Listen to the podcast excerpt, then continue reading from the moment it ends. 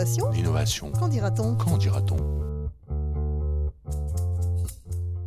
À l'occasion de la 13e édition de la JNI au Centre des Congrès à Grenoble, Cadécole est allé tendre son micro aux différents porteurs et porteuses des projets sélectionnés. Comme tous les ans, cette journée a récompensé l'esprit d'initiative et la créativité des personnels de l'éducation nationale. L'équipe de Cadécole a décidé de mettre à l'honneur 9 projets dans sa série L'innovation qu'en dira-t-on? Dans cet épisode, nous vous parlerons de deux projets qui ont pour point commun de concerner les élèves des unités pédagogiques pour élèves allophones arrivants, ou UPE2A. Le premier s'intitule Adocosmo, porté par l'Académie de Créteil, et le deuxième se nomme Langue et mathématiques, porté par l'Académie d'Amiens. Pour en parler, nous accueillons Héloïse Pierrel. Bonjour. Bonjour. Vous êtes enseignante en UPE2A au lycée Eugène Neuf de Bagnolet, formatrice académique et coordinatrice du groupe académique Maîtrise de la langue. Laurence Canoutet, bonjour. Bonjour. Vous êtes IUN Lettres Histoire-Géographie dans l'Académie d'Orléans-Tours. L'année dernière, vous étiez coordinatrice de l'UPE2A au lycée Fernand-Léger d'Evry-sur-Seine. Et Jérémy Mauger, bonjour. Vous êtes professeur des écoles en UPE2A à l'école Jean Massé de Beauvais. Alors merci à tous les trois d'avoir accepté de réaliser cette interview croisée. En effet, il nous a paru opportun, même si vos projets sont très différents et ne touchent pas du tout les mêmes classes d'âge, de vous faire témoigner ensemble euh, sur l'accueil des élèves nouvellement arrivés en France qui, de fait, ne possèdent pas une maîtrise suffisante de la langue pour suivre intégralement un cursus classique. Donc pour commencer, pouvez-vous nous expliquer ce que cela implique d'enseigner le français à des élèves nouvellement arrivés? Héloïse Pierrel. Alors par rapport à votre question, il est essentiel en fait que les enseignants aient connaissance du parcours scolaire ou pas en fait euh, que l'élève a eu préalablement. Parce que finalement ça va être une condition sine qua non de la manière dont on va l'accompagner. Parce que forcément un élève qui a été euh, alors en plus je suis en lycée donc un élève qui a été bien scolarisé dans son pays a probablement euh, s'il n'était pas en difficulté mais s'il était à l'école, bien dans une, une, scolarité régulière avec un élève qui s'en sortait plus ou moins bien, va être en mesure de transférer en fait cette posture scolaire quand il va être dans notre dispositif et finalement il va pouvoir se concentrer sur l'apprentissage de la langue. Si l'élève n'a pas été ou a été peu ou mal scolarisé dans son pays, euh, forcément, ça veut dire que pour l'enseignant, il va aussi falloir installer en fait une posture scolaire qui va être euh, aidante en fait à l'apprentissage de la langue française et l'apprentissage de toutes les disciplines, donc du coup les mathématiques, l'histoire, l'anglais, enfin peu importe. Laurence Canoutet? Et je rajouterais juste que dans le cadre de l'enseignement secondaire, les professeurs de toutes les disciplines prennent en charge l'enseignement de leur discipline d'un point de vue langagier, la langue de leur discipline, et d'autre part, ils explicitent aussi les attendus de leur discipline parce qu'elles peuvent être très différentes d'un pays à l'autre. Et Jérémy Moget, justement, pour le premier degré, ça doit être différent. Oui, justement, pour rebondir sur les deux choses que vous avez dites. Donc, on, en tant qu'enseignant du premier degré, on a toutes les matières à enseigner, donc on est d'autant plus sensibilisé à ça. Il est important aussi de connaître le parcours de scolarité antérieure parce qu'en fonction des langues euh, que les élèves maîtrisent, des langues scolaires, on va pouvoir nous faire des, des raccourcis de ce qu'on appelle l'intercompréhension en utilisant comme point de départ soit la langue familiale si elle est plus simple, enfin plus simple d'accès, soit la langue de scolarité si elle a été correctement enseignée. Avant de rentrer dans les détails de vos projets respectifs, est-ce que vous pouvez euh, nous expliquer les constats en fait qui vous ont mené au choix de la thématique de vos projets? Les langues mathématiques, c'est parti à la base d'un projet recherche-action mmh par deux didacticiennes, une didacticienne des langues, Catherine Mendoza Diaz, et une didacticienne des mathématiques, Karine Millon-Forêt. Euh, donc les, les deux didacticiennes sont parties d'un constat que euh, finalement la langue des mathématiques était considérée comme universelle, ce qui n'est pas du tout le cas. Il y a des, barrières linguistiques assez importantes.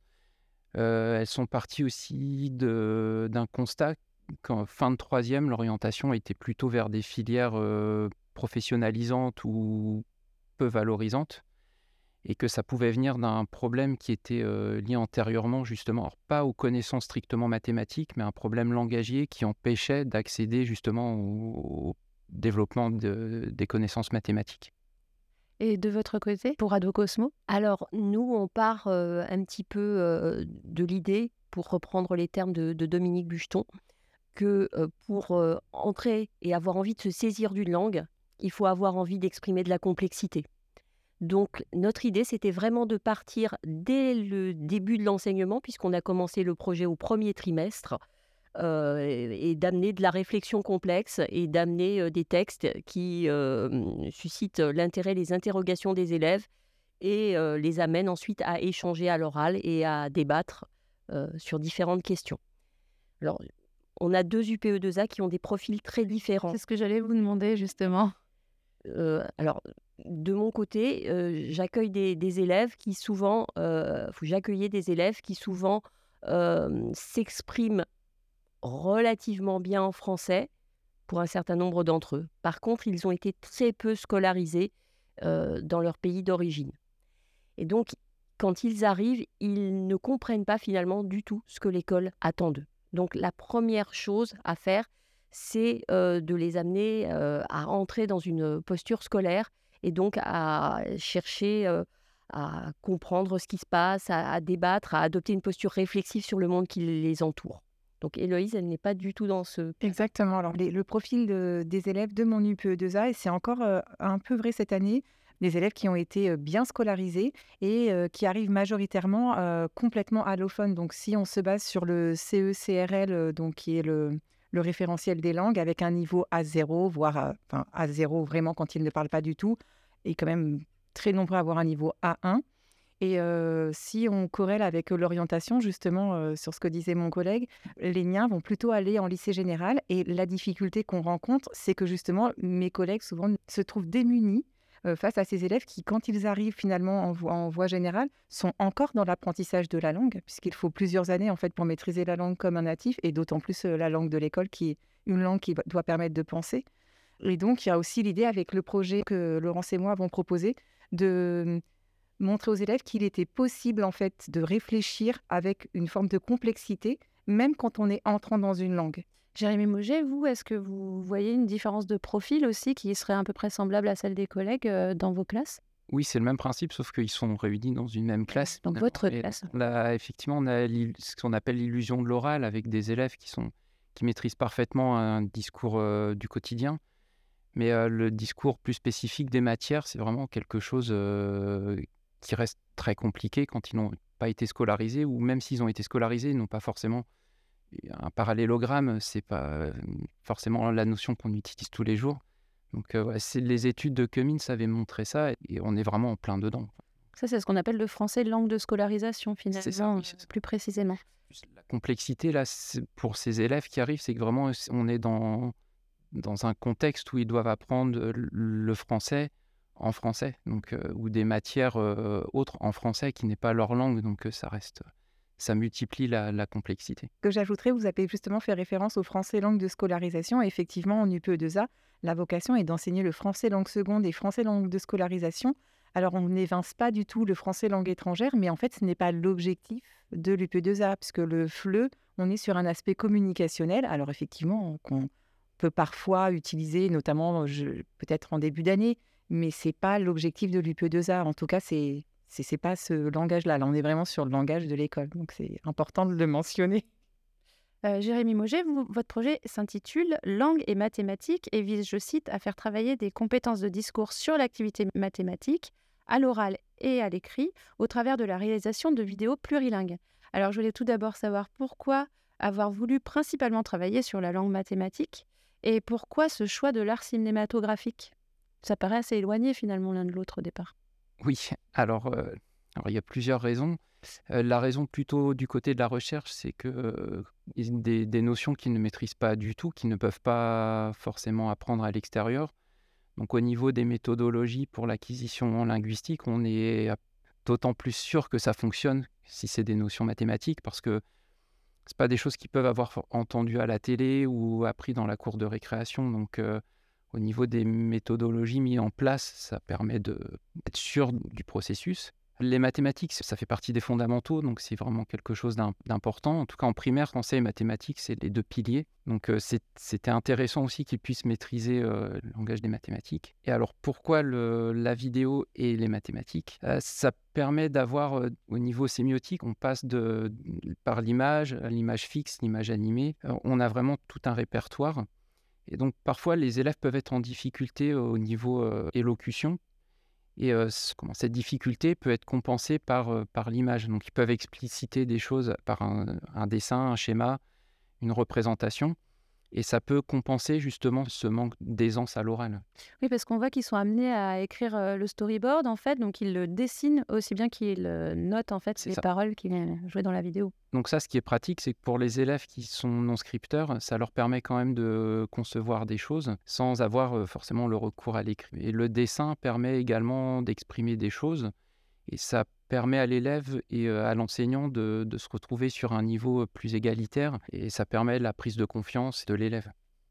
Et Héloïse Pierrel et Laurence Canoté, votre projet porte le nom de la chaîne YouTube sur laquelle sont diffusées les productions finales de vos élèves, qui consistent en des capsules vidéo créées autour d'un apologue que les élèves ont travaillé et sélectionné en amont. Alors tout d'abord, est-ce que vous pouvez nous expliquer ce qu'est un apologue et pour quelles raisons avoir choisi ce type de texte, même si vous l'avez plutôt dit tout à l'heure Comment vous les avez travaillés avec les élèves? Donc un apologue, c'est un petit récit porteur d'une morale, comme par exemple les, fables de, La Fontaine. On a donc choisi de travailler sur trois apologues, ça fait un petit peu le, fil rouge de, notre année scolaire. donc avec une mini-séquence chaque trimestre. On a choisi des apologues de nature à susciter un petit peu de la réflexion, des interrogations chez les élèves. Et donc, le travail consistait pour chaque mini-séquence à ce que les élèves déjà comprennent l'apologue, soient en mesure de l'interpréter, de se poser des questions à partir de cet apologue et d'en débattre entre eux. Et on a notamment suivi un protocole d'Edwige Chirouter pour leur faire mener un débat à visée philosophique sur les trois apologues. Donc, ça, rejoint ce que vous disiez tout à l'heure, l'idée d'avoir un sens fort à exprimer pour créer de la motivation à la prise de parole finalement. Par ailleurs, pourquoi est-ce que vous avez choisi le nom de la chaîne YouTube pour décrire ce projet? En fait, Adocosmo existe depuis plusieurs années, puisqu'en fait, c'est une chaîne qui a été créée dans le cadre du GRED CASNAV, donc un groupe de réflexion et de production pédagogique, et donc, c'est une chaîne qui existe depuis plusieurs années. Et à l'origine, on a vraiment construit ces chaînes avec nos élèves, où en fait, nous sommes plusieurs enseignants ou coordinateurs, coordinatrices du PE2A. Et donc, en fait, les élèves ont proposé des noms, des jingles, des dessins, des logos, etc. Et ensuite, tous ensemble, on a fait voter nos élèves. Donc, cette chaîne a été créée de cette manière-là. Et puis ensuite, c'est Pascal Jalra, qui est donc la coordinatrice du GRED, qui a réfléchi initialement à la création de ces chaînes et après au contenu et à ce qu'on pouvait y mettre et comment. Et après, chacun a proposé des manières de faire réfléchir ses élèves. Mmh, c'est pour ça que d'ailleurs, vous pouvez trouver dans la chaîne Adocosmo des booktubes où les élèves présentent des auteurs, des booktubes où les élèves présentent des livres. Et puis, on a fait aussi donc la chaîne des World Penseurs avec le projet qu'on vous présente cette année. Juste une petite précision, c'est que c'est à la fin de l'année en fait qu'ils ont réalisé les capsules. Donc notre idée, c'était que mmh, dans la mesure où ils auraient vraiment travaillé en profondeur les apologues, ça leur permettrait d'accéder à une certaine qualité langagière dans la réalisation de la capsule qui comprenait deux moments, donc une lecture expressive à plusieurs voix et puis ensuite la présentation de leurs réflexions sur l'apologue choisi. Ah, et je voudrais ajouter quelque chose sur des compétences aussi qu'on a travaillé avec les élèves, c'est l'appui et enfin le bénéfice du numérique en fait ici où finalement on a aussi, avec l'outil numérique, développé chez les élèves des compétences numériques, puisque en fait on revient au profil de nos élèves qui sont très variés. Donc avec peut-être de mon côté des élèves plutôt je vais dire, aguerri à l'outil numérique, ce qui est peut-être un peu moins le cas chez les élèves de Laurence. Mais quoi qu'il en soit, avec ce projet-là et avec l'outil numérique, on a aussi donc travaillé finalement des compétences langagières qu'on a réussi à fixer, puisqu'on fixait avec des brouillons d'oraux par exemple, et aussi des compétences purement numériques sur s'interroger sur le partage de ses données personnelles de ce que c'est que monter une capsule vidéo, etc. Donc on a aussi travaillé avec eux ces compétences-là. Et quel est l'intérêt de passer par YouTube pour la diffusion de ces travaux? YouTube particulièrement, mais de, mettre ces travaux en ligne pour ces élèves qui ont des familles aux quatre coins du monde, ça a été un vrai facteur de motivation parce que leurs familles peuvent voir comment ils travaillent à l'école, comment ils s'approprient la langue française, comment ils, raisonnent. Et c'était important pour eux de savoir qu'il y aurait ce produit fini qui serait accessible partout dans le monde en fait. Alors, ce qu'on remarque dans vos deux projets, c'est le fait que les élèves sont libres de choisir leur sujet. Alors, pour vous, Jérémy Moget, ils choisissent le thème de la vidéo. Et dans votre cas, ils choisissent plutôt le support. Alors, pourquoi ça vous a paru important de laisser cette liberté aux élèves? Jérémy Moget dans le cadre de, la pédagogie actionnelle, ils sont vraiment instigateurs du début à la fin de, de leur projet. Donc, on est vraiment sur la co-construction, donc euh, ils co-construisent tout un tas de choses et euh, on développe des compétences euh, qui sont pas uniquement des compétences de matière scientifique, de matière littéraire, mais aussi savoir être élève, mener un projet du début à la fin. Ça leur permet vraiment de s'approprier l'objet et nous, en fait, on, donne un point de départ et les besoins réels des élèves vont se faire sentir au fur et à mesure du projet. Donc on est vraiment dans on colle vraiment aux attentes des élèves et à leurs besoins en les laissant gérer ce projet. On ne les laisse pas euh, seuls, hein. on les accompagne évidemment, mais c'est eux qui sont euh, à l'origine des différentes étapes. Et s'ils souhaitent arrêter le projet à une étape, même si nous on aller plus loin, on respecte ce choix.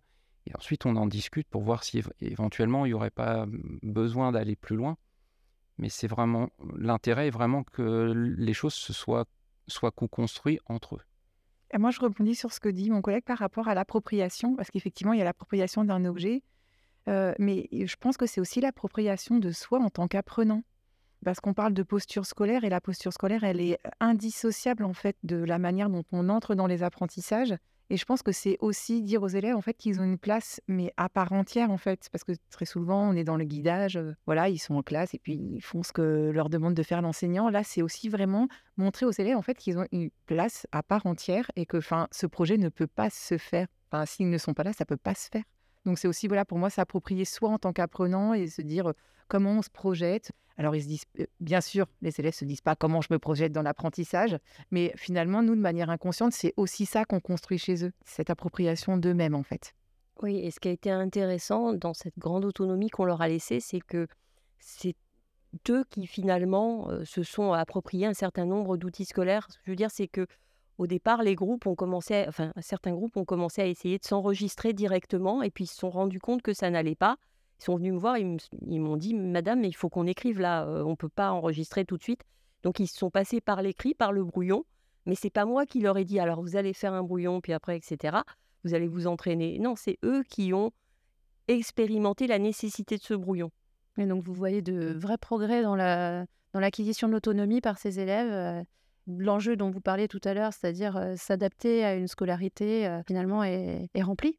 Et la place de l'erreur aussi, parce qu'il me semble en fait qu'on d'un seul coup, on, fait tomber cette barrière. C'est si on se trompe, c'est grave. Non, en fait, on peut pas apprendre sans se tromper. Et que là, Laurence prenait l'exemple des brouillons oraux, où en fait, on a vu des élèves effectivement à qui on ne demandait rien du tout, redire en fait, madame, je me suis enregistrée plusieurs fois. En fait, je veux qu'on dépose tous mes enregistrements en fait dans le Pearl par exemple. Où là, euh, bon, et moi, je trouve que c'est aussi important de dire d'un seul coup, ah oui, s'approprie vraiment aussi cette démarche d'apprentissage. Donc, cette place de l'erreur, je trouvais que c'était vraiment, c'est presque magique d'un seul coup de voir ce qui est en train de se jouer chez les élèves, finalement, sans qu'on soit dans du prescrit pur et dur comme ça, où on est figé sur nos positions. En ce qui concerne ma classe, où vraiment l'année dernière, j'avais une promotion qui était très, très éloignée des attendus scolaires, effectivement, et vraiment les deux premiers trimestres, ils comprenaient vraiment pas du tout ce que l'école attendait d'eux et j'ai eu des moments, des grands moments de solitude quand même. Et puis au troisième trimestre, on les a vus basculer dans une, dans une posture scolaire, dans une réflexivité par rapport au monde. Et on l'a vu dans toutes les disciplines et c'était flagrant au conseil de classe et dans le retour que les enseignants des autres disciplines ont fait sur leur progression. Et ça, c'était vraiment, vraiment super. Puis c'était une promo aussi qui avait des problèmes de vivre ensemble. Au premier trimestre, il y a eu des cas de harcèlement, de violentes bagarres. Et ça, ça s'est réglé en cours d'année aussi. Alors, bon, on peut pas savoir si c'est la conséquence directe du projet, mais en tout cas, ça s'est réglé. Jérémy Moget, vous, voyez des, vous constatez des progrès aussi sur toutes ces questions-là? Oui, oui, ça, enfin, je trouve que ça les aide à devenir citoyens finalement. On travaille aussi la citoyenneté et agir avec les autres, soumettre son travail à l'approbation, ou en tout cas au regard des autres, être en mesure de dire d'accepter de s'être trompé, de le reconnaître, se dire que bah, effectivement oui c'est pas grave et on part sur autre chose, c'est vraiment intéressant. Bah, justement, je vous propose d'écouter une capsule euh, qui reprend euh, la vidéo que vous aviez proposée, euh, Jérémy Moget, pour ces JNI. Vous êtes triste Parce qu'on n'arrive pas à dessiner une roue de vélo. D'accord, c'est pas grave. Mamadou, elle va vous aider. Pour dessiner une roue de vélo, il faut qu'on fait les figures géométriques. Il y a le triangle, rectangle et, et le cercle. Là, là, il est là, et puis il est là, il là. C'est le triangle, mais il est rectangle. Et là, il y a le cercle. Il y a le cercle, il y a deux cercles. Alors, on entend ici une scène tournée par les élèves dans le cadre du projet euh, Langue et mathématiques. Euh, on entend déjà les progrès des élèves, donc euh, bravo à vous. Et je trouve intéressant le choix des élèves. En effet, ils ont choisi de montrer une situation d'entraide, et c'est d'ailleurs ce qui ressort de vos projets hein, respectifs, c'est l'importance du collectif. Ce qui est d'autant plus admirable quand on sait que les enfants viennent d'horizons qui sont très différents. donc, pensez-vous que la grande diversité des élèves puisse être considérée comme un facteur qui favorise les apprentissages? Justement, en fait, moi, il me semble en fait que nos projets prennent à contre-pied justement les idées qu'on entend souvent chez nos collègues en formation, à savoir que bah, cette trop grande hétérogénéité, finalement, c'est un frein, c'est compliqué, on ne sait pas trop quoi faire pour accompagner ces élèves. Et moi, il me semble qu'au contraire, justement, c'est cette hétérogénéité qui est un levier, puisqu'en fait, finalement, en, les, en les faisant travailler de manière coopérative et collaborative, en fait, ils vont échanger en fait leur stratégie d'apprentissage. Et donc, ça va être aussi bien bénéfique pour les élèves qui sont en réussite, finalement, qui sont très connivants avec l'école et puis qui comprennent déjà là où on veut les mener, que ceux, finalement, pour lesquels c'est plus compliqué, c'est voilà le ce qu'on leur demande à l'école, c'est un peu difficile, ça reste un peu flou. cet échange, en fait, de, en tout cas, ce, ce collectif me semble être justement, et cette hétérogénéité me semble être des leviers en termes de partage de stratégie et de ce qu'on construit. Et puis bon, après, on va pas reparler de Vygotsky, du mais après, on apprend aussi par les pairs. Donc voilà. Pour rebondir là-dessus, en fait, les profils de classe que je peux accueillir peuvent changer être plus ou moins hétérogène. Et il y a des années où j'ai accueilli des élèves d'une hétérogénéité extrême, avec vraiment des élèves qui n'avaient jamais été scolarisés et d'autres qui arrivaient avec un niveau, on va dire, premier S dans leur pays, et puis tout le, continuum. Et en fait, c'est avec ces groupes-là que les progressions les plus intéressantes se sont amorcées, mais pour tout le monde, hein, pas seulement pour les plus en difficulté, aussi pour ceux qui s'en sortaient bien. Parce que, oui, comme le disait Héloïse, les élèves, à travers l'entraide, vont favoriser la progression des uns et des autres par les interactions qu'ils vont avoir entre eux. Oui, c'est vrai que les stratégies d'apprentissage, ils les mutualisent assez rapidement et des élèves très scolaires qui, qui viennent de systèmes scolaires très, mmh, très stricts, très dans l'évaluation régulière, vont apprendre d'élèves qui, eux, ont appris, enfin, parfois n'ont été non scolarisés, qui ont appris des choses par eux-mêmes, en fait, qui ont développé des, des compétences, des stratégies, vont pouvoir mutualiser justement ces stratégies et, c'est vraiment intéressant. Et en tant qu'enseignant, ça permet aussi de d'arrêter de parler et de laisser les élèves s'exprimer, de plus monopoliser le temps de parole. Je crois que c'est de l'ordre de 70 ou 80% monopolisé par l'enseignant et 20 pour les 30 élèves qui restent. Donc euh, là, ça permet d'inverser la tendance et euh, de les laisser justement euh, parler, parce qu'on leur demande toujours de s'exprimer, mais quand ils le souhaitent, euh, on, leur, laisse très peu de temps finalement. Donc. Bah, si vous voulez bien, ça sera le mot de la fin. Nous aussi, on va s'arrêter de parler. Euh, donc merci à vous euh, trois d'être venus et d'avoir répondu à, notre interview. Je rappelle que vos projets Adocosmo et Langue et Mathématiques représentent respectivement les académies de Créteil et d'Amiens, ainsi que le lycée Eugène Enaf de Bagnolet, le lycée Fernand Léger d'Ivry-sur-Seine et l'école Jean Massé de Beauvais. Vous pouvez retrouver toutes les informations concernant les projets dans les ressources de cet épisode, disponibles sur le site Cadécole ou sur le site internet de la GNI. Nous vous invitons à écouter les autres porteurs et porteuses de projets avec qui nous avons eu la chance de nous entretenir. À la réalisation, Sandra Mio et Sébastien Boudin. À bientôt sur Cadécole.